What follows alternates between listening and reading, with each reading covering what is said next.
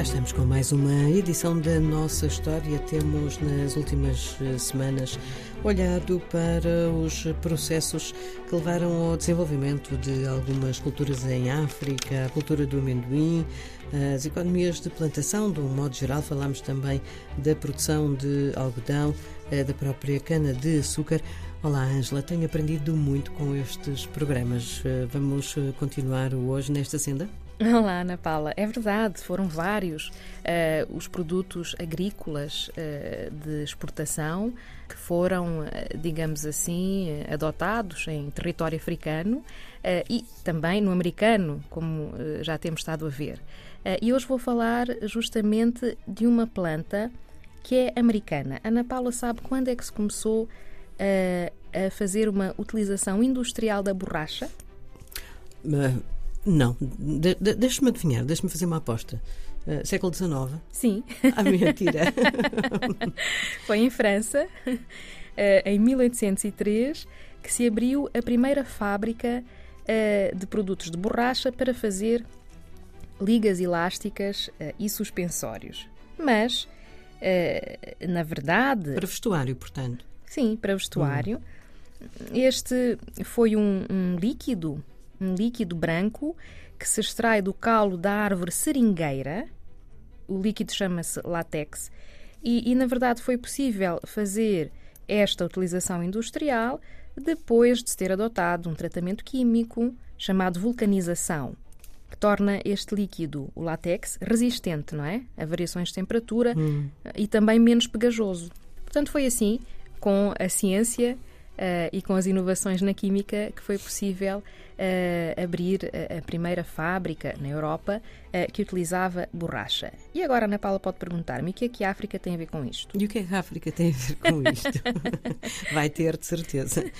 É conhecida a produção de borracha para exportação na Amazónia, no Brasil, no século XIX, e na verdade é uma, uma planta, um, um líquido que se colhe, não é? Faz-se uma coleta deste líquido nas florestas, uh, neste caso na Amazónia, mas depois, claro, achou-se por bem plantar uh, a seringueira noutros locais. Aquilo a que chamamos árvore da borracha é esta seringueira?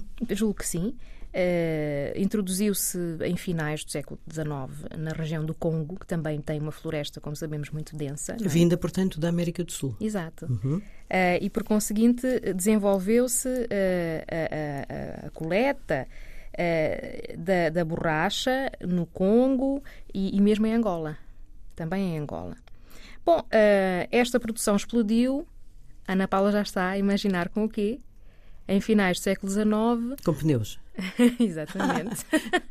pois, esta parte, pronto, esta parte da história é bastante óbvia, não é? A partir do momento que se inventou o automóvel. Com uh, a produção uh, cada vez ma maior de automóveis e também de bicicletas uhum. na Europa, foi aumentando esta, esta produção de borracha. Portanto, uh, havia inclusive pequenos produtores, plantadores em África de seringueiras. É preciso saber que toda esta economia de exportação absorvia muita mão de obra, porque era preciso muita mão de obra para a coleta uh, do látex, uh, para o transporte e depois, de facto, até, portanto, até uh, o produto chegar à Europa, era preciso também fazer um primeiro processamento.